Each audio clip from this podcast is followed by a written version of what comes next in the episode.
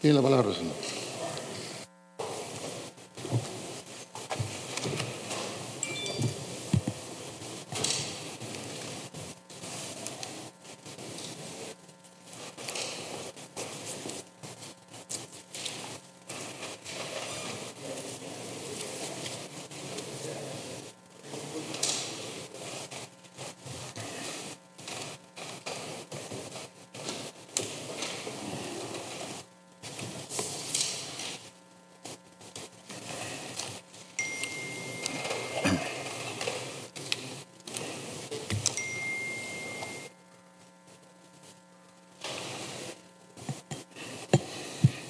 Señor presidente del Congreso de la República, señores miembros de la mesa directiva, señoras y señores congresistas de todas las bancadas, compatriotas de todo el país. En esta oportunidad, a diferencia de la primera moción de pedido de vacancia, voy a ejercer personalmente mi derecho de defensa. Hoy, 9 de noviembre del 2020, asisto una vez más al Congreso de la República para responder a otra moción de vacancia, exactamente 52 días después de la primera moción. Conmueve saber que existe un grupo de congresistas permanentemente preocupados por este servidor y por su pasada gestión como presidente regional. A ellos les digo, no se preocupen por mí. Aquí estoy dispuesto a esclarecer cualquiera de los hechos que falsamente se me imputan. Preocúpense, preocupémonos por todos los peruanos y peruanas y sus prioridades. Si algo hay por responder, ello se hará en los fueros correspondientes. Siempre he sido muy respetuoso de la institucionalidad e independencia de poderes, estando de acuerdo o no con los temas de fondo. Pero creo fehacientemente que cada poder del Estado tiene una razón de ser y una especialidad. Asimismo, y con la mejor disposición de responder a la urgencia de la solicitud del Congreso de la República, solicité respetuosamente que esta sesión se pudiera llevar a cabo el pasado viernes. Pero ello no se aceptó. A estas alturas, que una crisis política se prolongue resulta contraproducente. En la situación en que nos encontramos, cada día cuenta. Debemos minimizar los riesgos que paralicen el avance y desarrollo de nuestro país. En razón de ello, y porque creo que el pueblo peruano no merece estar en ninguna incertidumbre, menos en las circunstancias en las que nos encontramos, me presento aquí nuevamente ante ustedes, sin mayores dilaciones, respetando la decisión del Poder Legislativo respecto de esta segunda moción de vacancia que se presenta en mi contra. Aquí estoy, no me corro un presidente que asumió el mandato en el marco de la Constitución. Un presidente que ha respetado escrupulosamente la separación e independencia de poderes. Un presidente cuyas decisiones han estado apegadas a las reglas y el derecho. Un presidente que siempre ha defendido los valores de la democracia. No podía dejar de concurrir al Parlamento cuando es llamado por la representación nacional.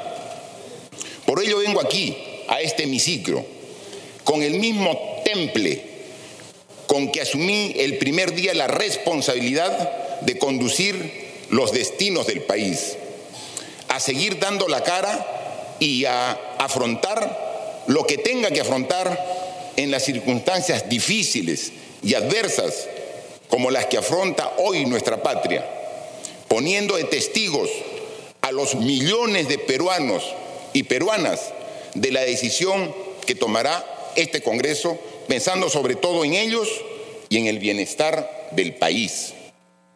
Estoy frente a ustedes por respeto a la Constitución, la institucionalidad y al pueblo peruano.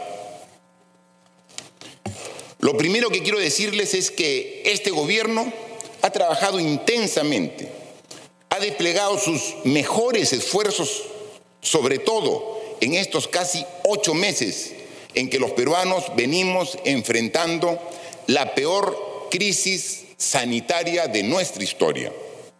Una crisis que nos ha costado vidas, empleos y que ha profundizado brechas sociales que por muchos años ha limitado el progreso y desarrollo de miles de peruanos. Con responsabilidad y firmeza, este gobierno tomó medidas drásticas para enfrentar la pandemia. Fortalecimos el sistema de salud y desplegamos acciones de contención que sumadas al esfuerzo de millones de peruanos, hoy permiten que las cifras de contagio, hospitalizados y fallecidos registren niveles similares a los que existían en marzo, cuando el virus recién llegaba al país. La pandemia también afectó la economía. Como saben, la adopción de medidas necesarias de contención, el aislamiento, el cierre de fronteras y la restricción de actividades económicas contrajo las cifras del PBI e inversión pública, registrando valores negativos de hasta dos dígitos cuando la pandemia estaba en pleno auge. Hoy, la recuperación económica del país ya muestra resultados. Las actividades se están reactivando de forma responsable bajo el soporte de un plan económico sin precedentes. Gracias a ello, en agosto el PBI registró la menor contracción desde el inicio de la pandemia. En octubre, el mes pasado, la inversión pública, después de siete meses, no solo registró cifras positivas, sino que alcanzó un récord de ejecución positiva de 6.6%, superando incluso las cifras de ejecución registradas en el mismo mes durante toda la última década. Estos son tiempos duros para todos los peruanos, pero sobre todo para los más vulnerables, aquellos que perdieron sus empleos, cerraron sus negocios y que hoy, pese a lo difícil de la situación, siguen luchando para salir adelante. Para aliviar su situación económica, estamos entregando el segundo bono familiar universal, llegando a 8 millones 400 mil hogares, con una inversión de 6.400 millones de soles. Paralelamente, estamos generando empleo e impulsando medidas para la recuperación de puestos de trabajo a través del programa Arranca Perú. Ya vamos generando más de medio millón de puestos de trabajo con la ejecución de proyectos de inversión pública orientados a cerrar brechas de infraestructura en el interior del país, allí donde los peruanos más lo necesitan. La continuidad del servicio educativo también es nuestra prioridad. En esa línea continuamos avanzando en la distribución de más de un millón de tablets con contenidos de Aprendo en casa para estudiantes y docentes de los lugares más alejados del país, cerrando de esta manera la brecha digital y permitiendo que los niños, tanto de las zonas urbanas como rurales, tengan las mismas oportunidades de acceso a una educación de calidad. Estamos avanzando, tal vez no tan rápido como quisiéramos, pero ello no justifica poner fin a estos esfuerzos. No es justo para los peruanos y peruanas, pues gracias a ello hemos logrado salir adelante. Estamos en un momento crucial. No hemos logrado aún derrotar la pandemia, pero sí hemos avanzado mucho en la contención. Estamos recuperando empleos y mejorando las cifras de inversión pública, pero aún nos falta un camino por recorrer para retomar la senda del crecimiento. Aún queda mucho por hacer y necesidades urgentes que atender. Desde el mes de mayo, la economía peruana ha estado recuperándose sólidamente.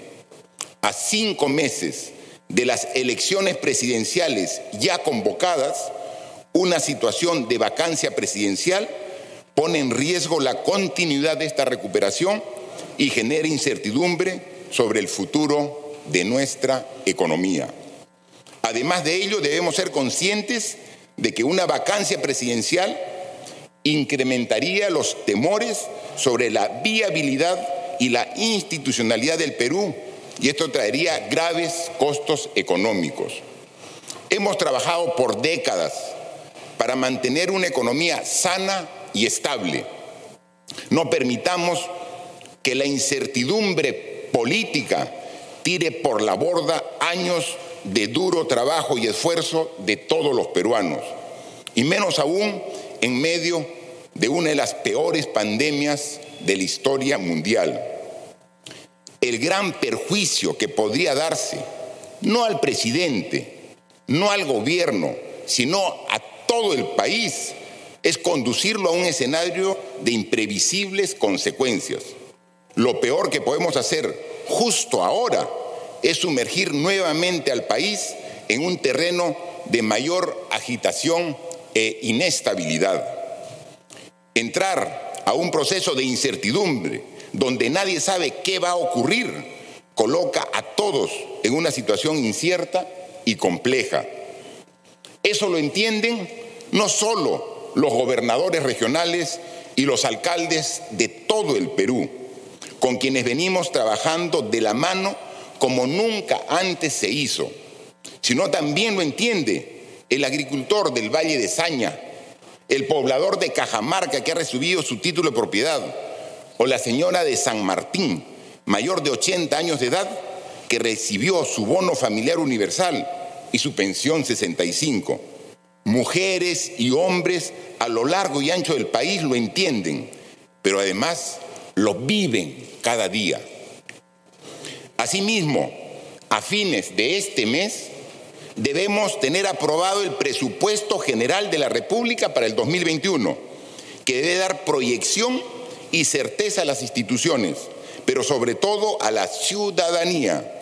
Sin embargo, en vez de concentrarnos en estos grandes temas, estamos aquí discutiendo por segunda vez la vacancia al presidente de la República.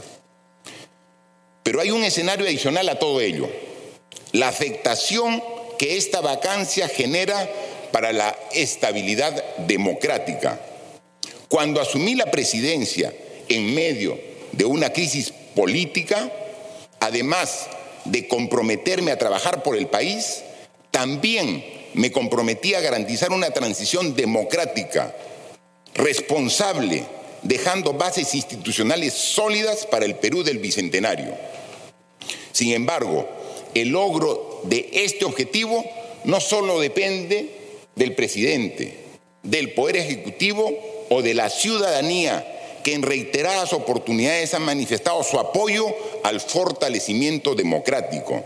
También depende de la voluntad política y el compromiso de sus representantes aquí presentes. Estamos a cinco meses de las elecciones. ¿Qué señal le estamos dando al país? Los peruanos necesitamos estabilidad y predictibilidad para emprender proyectos y llevar bienestar a nuestros hogares. Una crisis política más no contribuye al logro de estos objetivos. Hago un llamado a los congresistas verdaderamente demócratas, a aquellos que ponen al país por encima de intereses personales o políticos.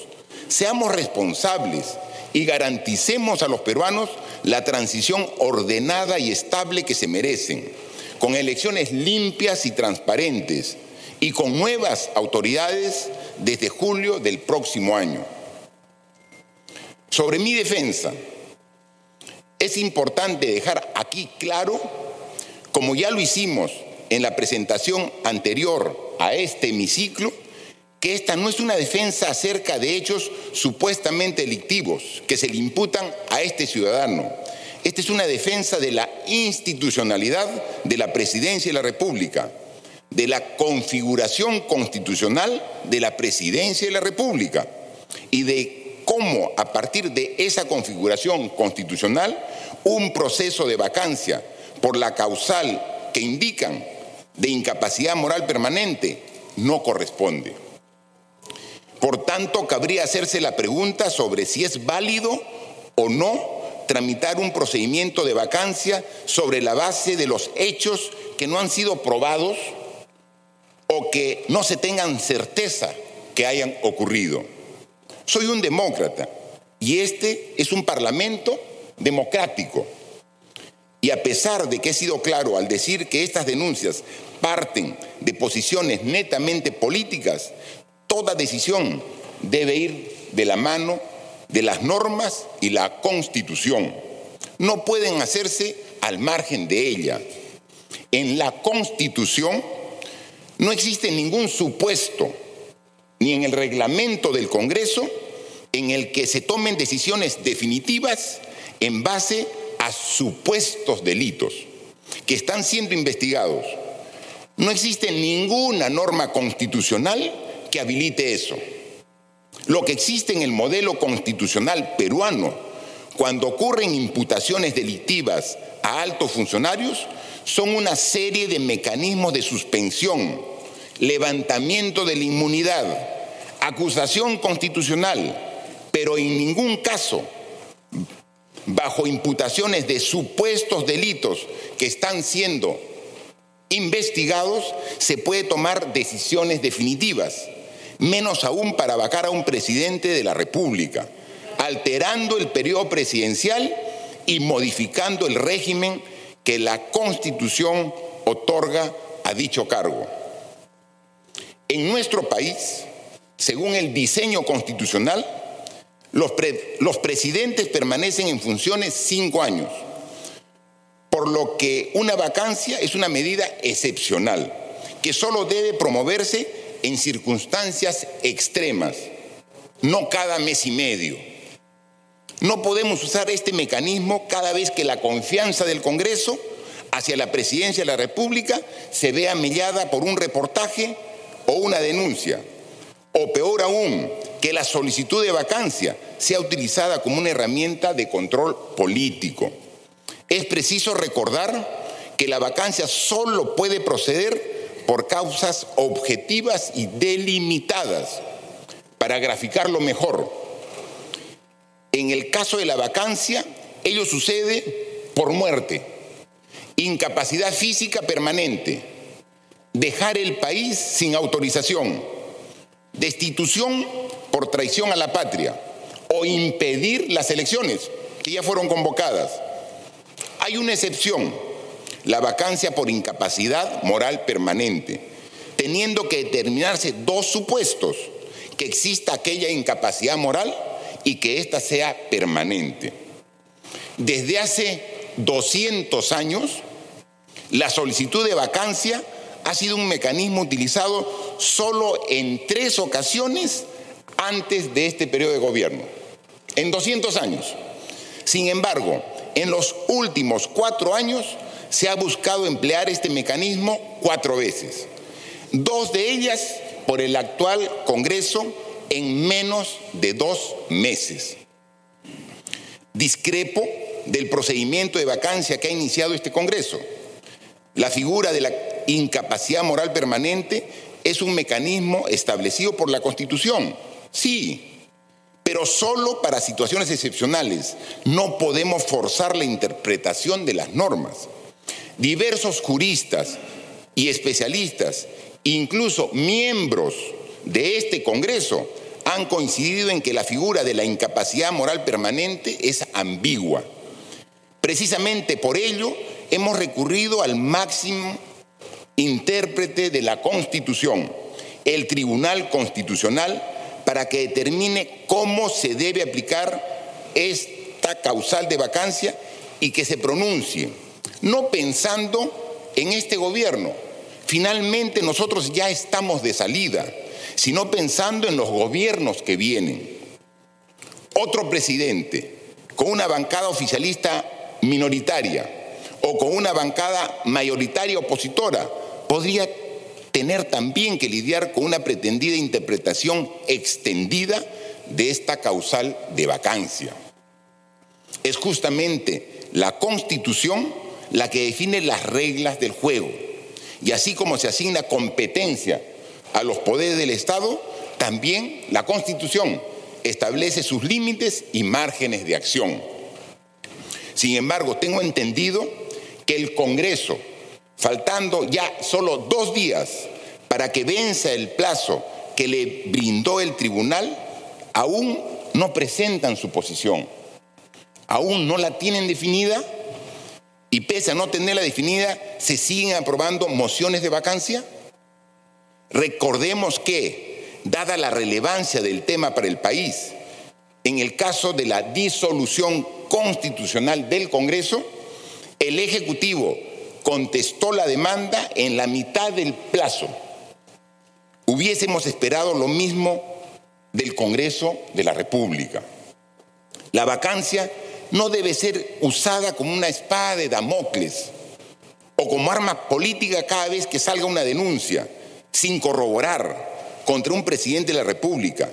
La gobernabilidad no puede estar bajo amenaza permanente. El Perú para afianzar su futuro requiere estabilidad, orden y unidad, pero sobre todo requiere que sus fuerzas políticas actúen con sabiduría, prudencia y sentido de responsabilidad. Apelamos a ello.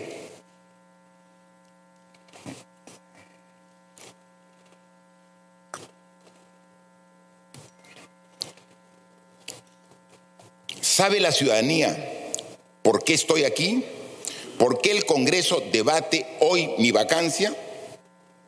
La moción 12.684 pide que se declare la vacancia del presidente por incapacidad moral permanente y parte diciendo, comillas, un medio de prensa escrito de circulación nacional ha hecho público el trabajo de su unidad de investigación. Cierro comillas. Es decir, la moción que nos convoca hoy aquí está fundamentada en artículos periodísticos. Para ser precisos, dos reportajes publicados en un diario de circulación nacional. No menciona a ninguna investigación fiscal ni a un proceso judicial, sino a dos reportajes. En ambos reportajes se hacen públicas declaraciones de aspirantes repito, aspirantes a colaboradores eficaces que indican que habría recibido pagos indebidos a cambio del otorgamiento de la Buena Pro para dos obras realizadas durante mi gestión como presidente regional de Moquegua. Dos obras cuya licitación no estuvo a cargo del gobierno regional, sino de un organismo internacional. Asimismo, el día de ayer anunciaron la difusión de videos bomba y ante su inexistencia terminaron presentando reportajes sobre unas presuntas comunicaciones irrelevantes con un aspirante a colaborador eficaz, descontextualizando conversaciones referidas a otros fines. ¿Seguimos buscándole cinco pies al gato? Tratando de darle un halo de ilegalidad a supuestos hechos basados en información incompleta de investigaciones supuestamente reservadas. Pero hablemos un poco más de los casos, que entiendo que es el interés del Congreso y el motivo por el cual he, sido invitado el día de hoy. Lomas de Hilo. Las Lomas de Hilo es parte del proyecto especial Pasto Grande una obra emblemática, sumamente importante para la región Moquegua, equivalente, guardando la diferencia de proporción a los proyectos de Majes en Arequipa o de Chavimochic en La Libertad. Mi cargo de presidente regional fue de cuatro años y, una, y esta obra fue una de mis prioridades. La Oficina Nacional, la Oficina de las Naciones Unidas de Servicios para Proyectos, UNOPS, por decisión del Consejo Regional de Moquegua, llegó a cabo la licitación de la obra. Esto en aras de la transparencia del proceso. Como presidente regional de Moquegua, no tuve injerencia alguna en esta operación. La empresa Obrainsa, como parte de un consorcio, ganó la licitación del proyecto. UNOPS ha explicado públicamente que ha cumplido el acuerdo bajo estricto apego a los principios de transparencia, mejor valor por el dinero, integridad, imparcialidad y competencia efectiva. Asimismo, ha señalado que todas las licitaciones las revisan diversas instancias. El gobierno regional no da la buena pro. Es un OMS quien la da. Es un OMS quien hace la evaluación y es una evaluación con un comité de expertos revisada por un comité especializado de UNOPS en Panamá y luego en Dinamarca. ¿En qué momento podría yo beneficiar una empresa que pasa por un proceso enmarcado en las reglas de un organismo internacional? En el caso del Hospital Regional de Moquegua, se dice que se habría favorecido la contratación y el pago adelantado al consorcio integrado por ICSA. Este caso ya fue investigado y archivado hasta dos oportunidades por la Fiscalía. Debe tomarse en cuenta que ambas empresas, ICSA y ATA, la constructora y su supervisora de la obra, fueron contratadas también por UNOPS, siguiendo el mismo marco del proceso de adjudicación descrito ya previamente. En ambos casos se dice que existe candidatos a colaboradores eficaces. No sé si todos tenemos claro algunos conceptos, pero ya que son muchos los peruanos que están siguiendo esta presentación, quisiera remitirme al Código Procesal Penal y preguntar, ¿qué es una colaboración eficaz? es la entrega de información de parte de una persona. ¿Pero de quién? ¿De qué persona? De quien reconoce que ha cometido un delito grave. Y entonces, ¿qué recibe a cambio ese colaborador? Recibe a cambio un beneficio en su pena, la excepción, la remisión, la reducción o la suspensión de la ejecución. Es decir, un colaborador eficaz es alguien que ha delinquido y acepta su delito y quiere reducir su pena acusando a otra persona.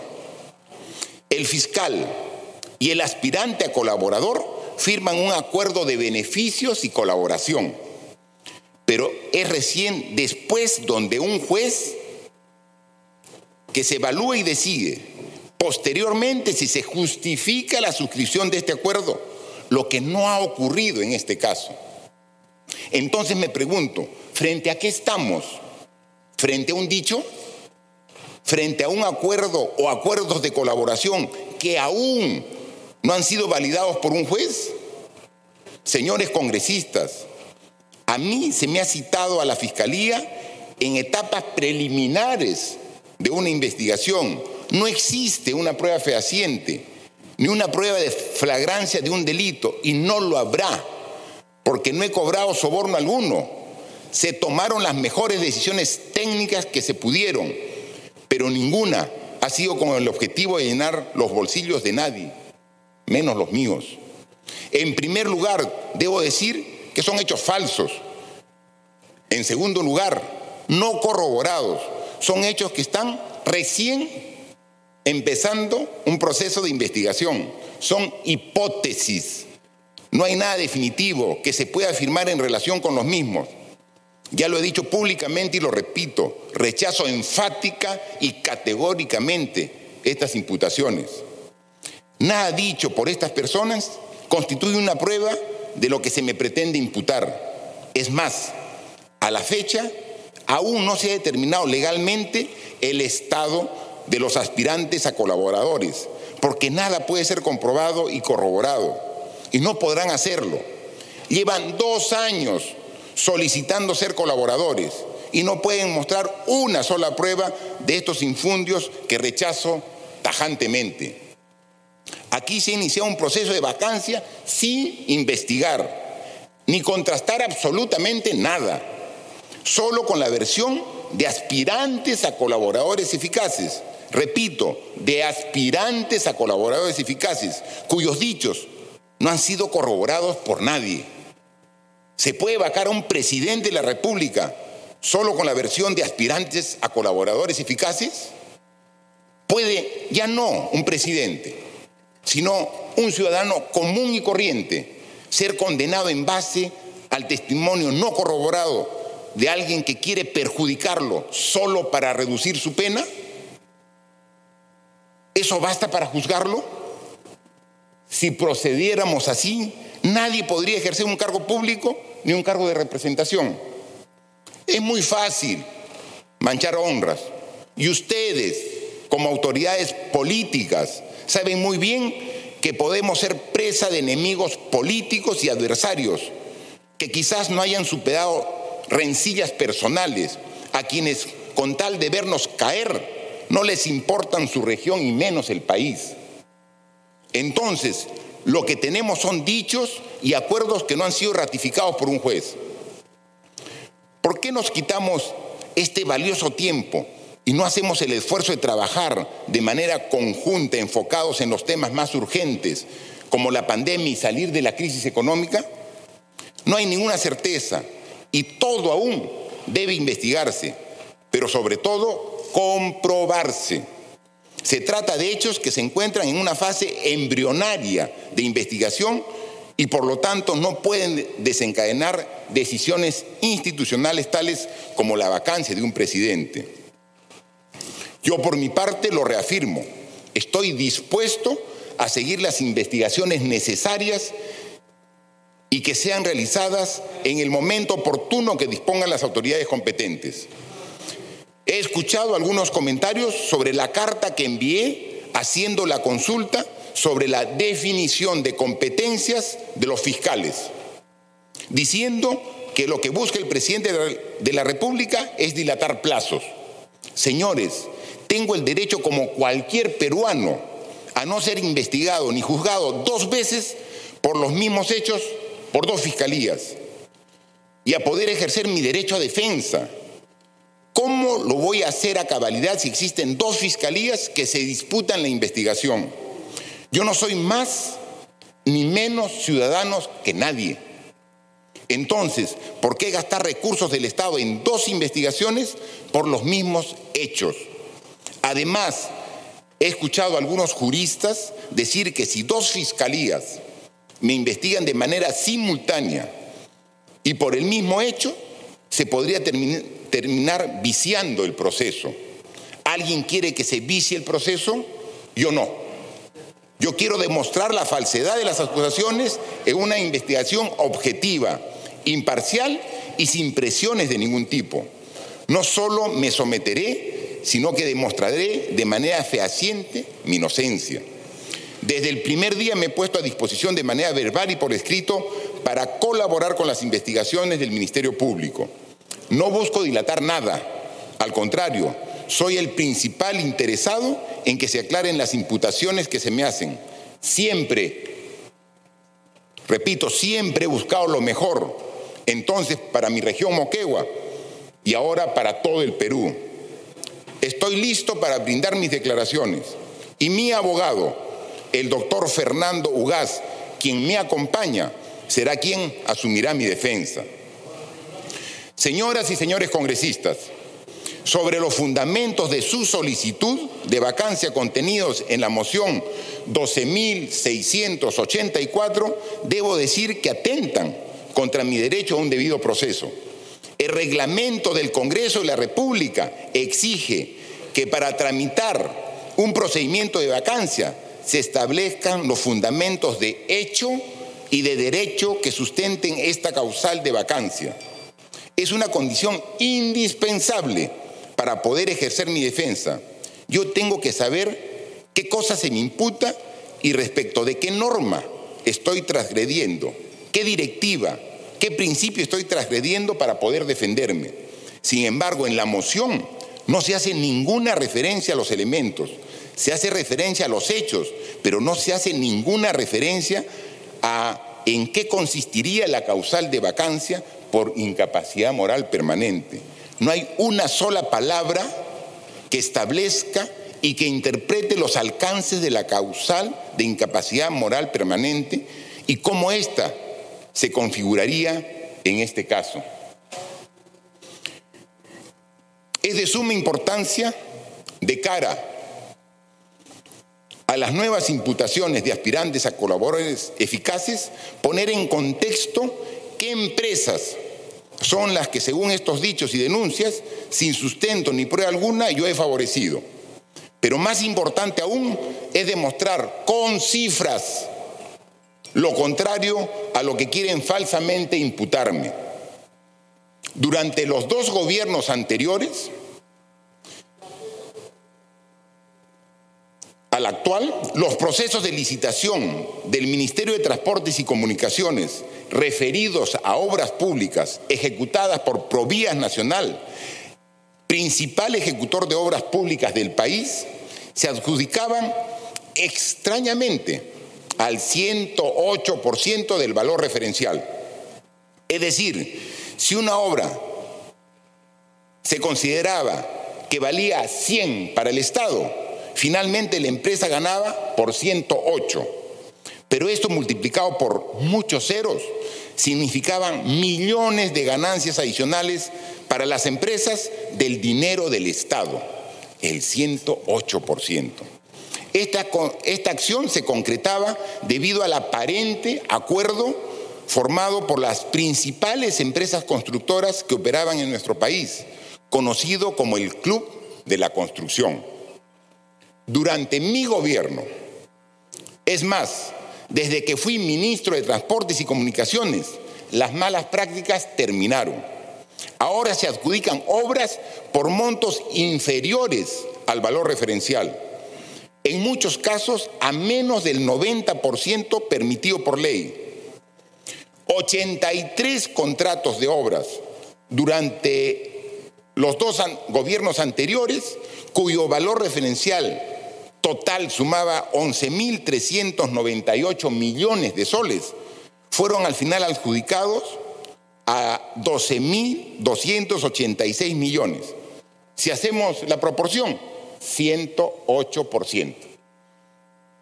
En lo que va de este gobierno, se han adjudicado 98 proyectos por 8.591 millones de soles a pesar que el valor referencial global era de 9.763 millones.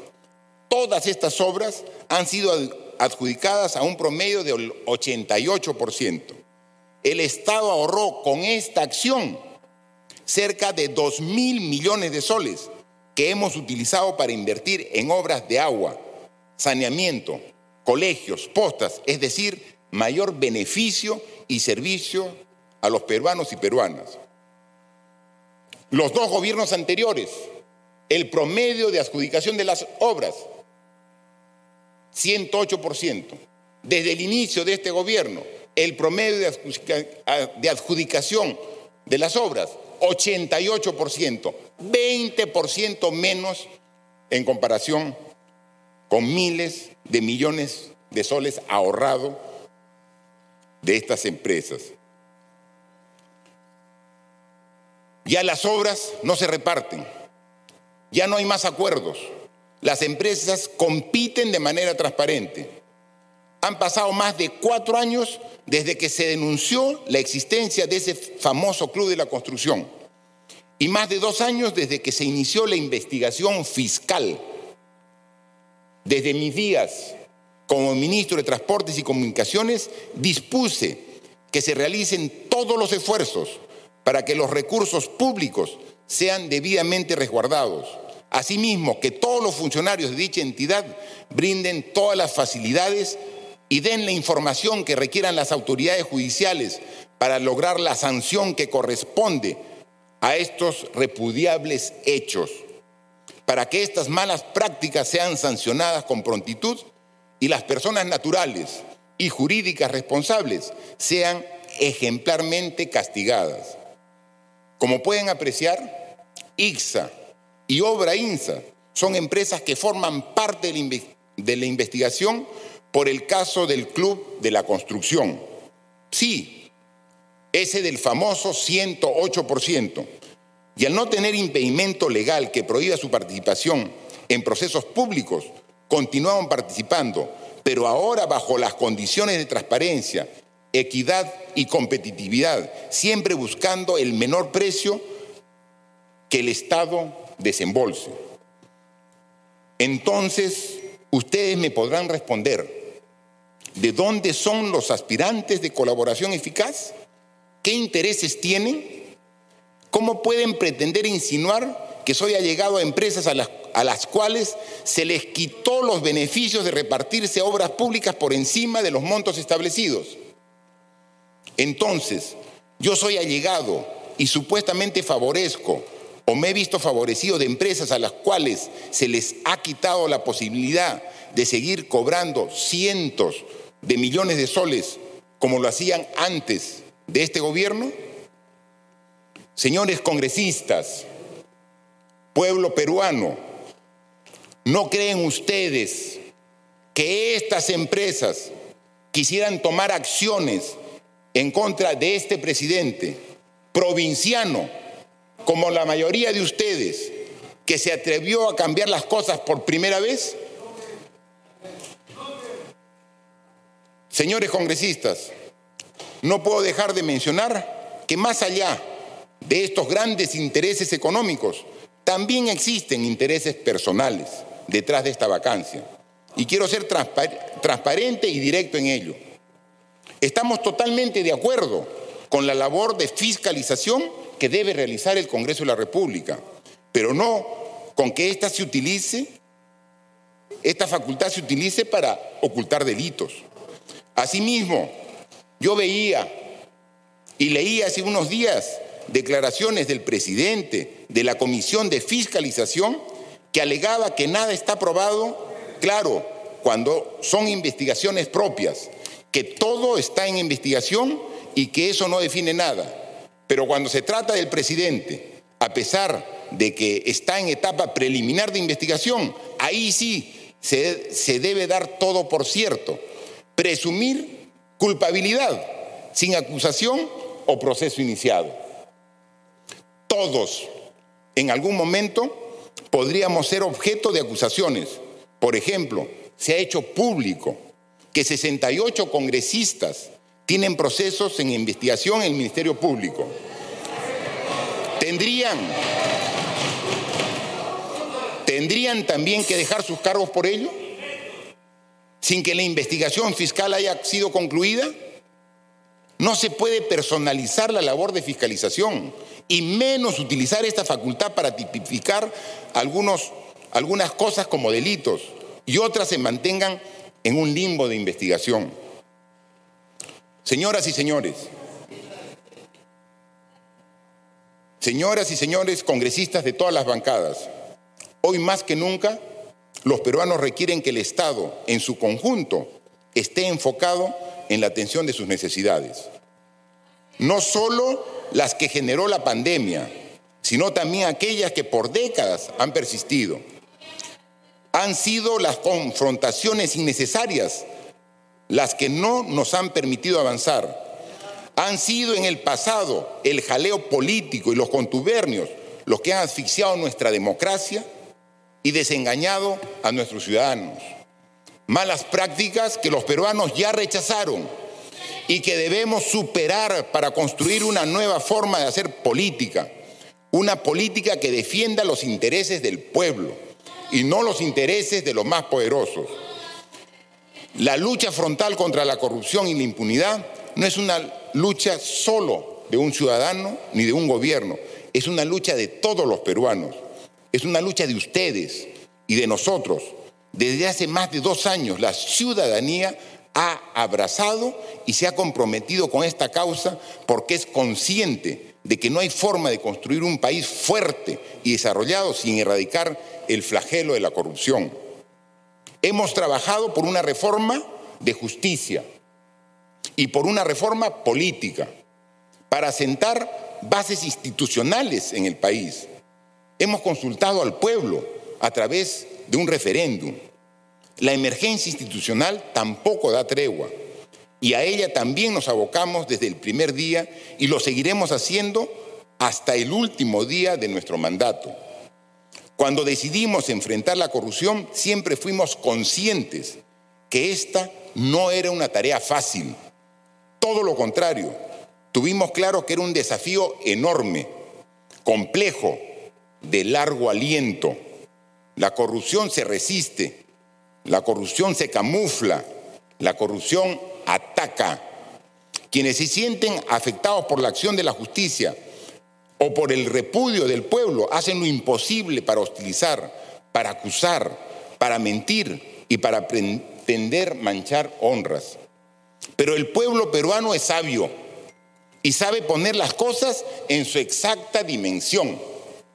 Los ciudadanos se han manifestado en reiteradas oportunidades en contra de la corrupción y ha trazado el camino que debe seguir nuestra patria de cara al bicentenario y al futuro. Señor presidente del Congreso, señoras y señores representantes de todas las bancadas, les agradezco por haberme escuchado y por permitirme exponer los argumentos por los cuales este proceso de vacancia, a nuestro entender, carece sustento, de forma y de fondo y de justificación. Soy un presidente que no fue elegido inicialmente para ese cargo por los peruanos, pero desde el primer día entendí cuál era mi responsabilidad con la historia. Esa responsabilidad es garantizar una transición ordenada y pacífica y defender la gobernabilidad y la democracia. Con esa convicción he venido ante el llamado de ustedes, he venido ante el llamado del Congreso, de un Congreso que fue elegido para abrir una nueva etapa para el país, para dejar atrás los vicios y las malas prácticas que por mucho tiempo han deteriorado la política y para construir a través de las grandes reformas un sistema político más representativo, transparente, eficaz y cercano al pueblo. A portas del bicentenario, ustedes y nosotros tenemos grandes tareas por terminar de cumplir y debemos hacerlo respetando la Constitución, respetando los periodos de gobierno, respetando la voluntad del pueblo y sobre todo sin poner en vilo al país. Soy consciente que la relación ejecutivo-legislativo durante los últimos años no ha sido la mejor. Y en eso debemos hacer un mea culpa. Mi objetivo siempre fue brindarle lo mejor a mi país y no tuve reparos en responder con firmeza ante propuestas que podían contravenir con lo ya avanzado. Quizás debimos agotar todas las vías del diálogo y construir más puentes entre nosotros buscando salidas más consensuadas. Me apena que pese a que la mayoría de los que estamos aquí tenemos al Perú como prioridad, no hayamos podido unir fuerzas y trabajar de forma conjunta en beneficio de todos los peruanos. Sin embargo, considero que aún no es tarde para hacerlo. Aún quedan retos pendientes que podemos abordar juntos. Nuestra patria hoy más que nunca nos necesita unidos. Por mi parte interpongo mis buenos oficios y mi buena voluntad para dejar atrás cualquier rencilla e integrar nuestros esfuerzos en este tramo final. Nuestros ciudadanos no desean ver a los poderes enfrentados. Los peruanos, los más vulnerables, los que están en los hospitales, los que han perdido sus empleos, los que no cuentan con recursos, están esperando la atención del Estado, pero de un Estado que actúe de manera conjunta y concertada. Confío en la madurez, en la prudencia y la responsabilidad de los parlamentarios y de las bancadas que creen y apuestan por la democracia. A cinco meses de las elecciones y a menos de nueve meses del cambio de gobierno, estoy seguro que nadie quiere sumir al país en una situación de mayor incertidumbre que, al final de cuentas, termina afectando a todos los ciudadanos. Una vez más, hago un llamado a la unidad, a la sensatez y a trabajar juntos por el Perú. La historia y los peruanos juzgarán nuestras decisiones. Muchas gracias.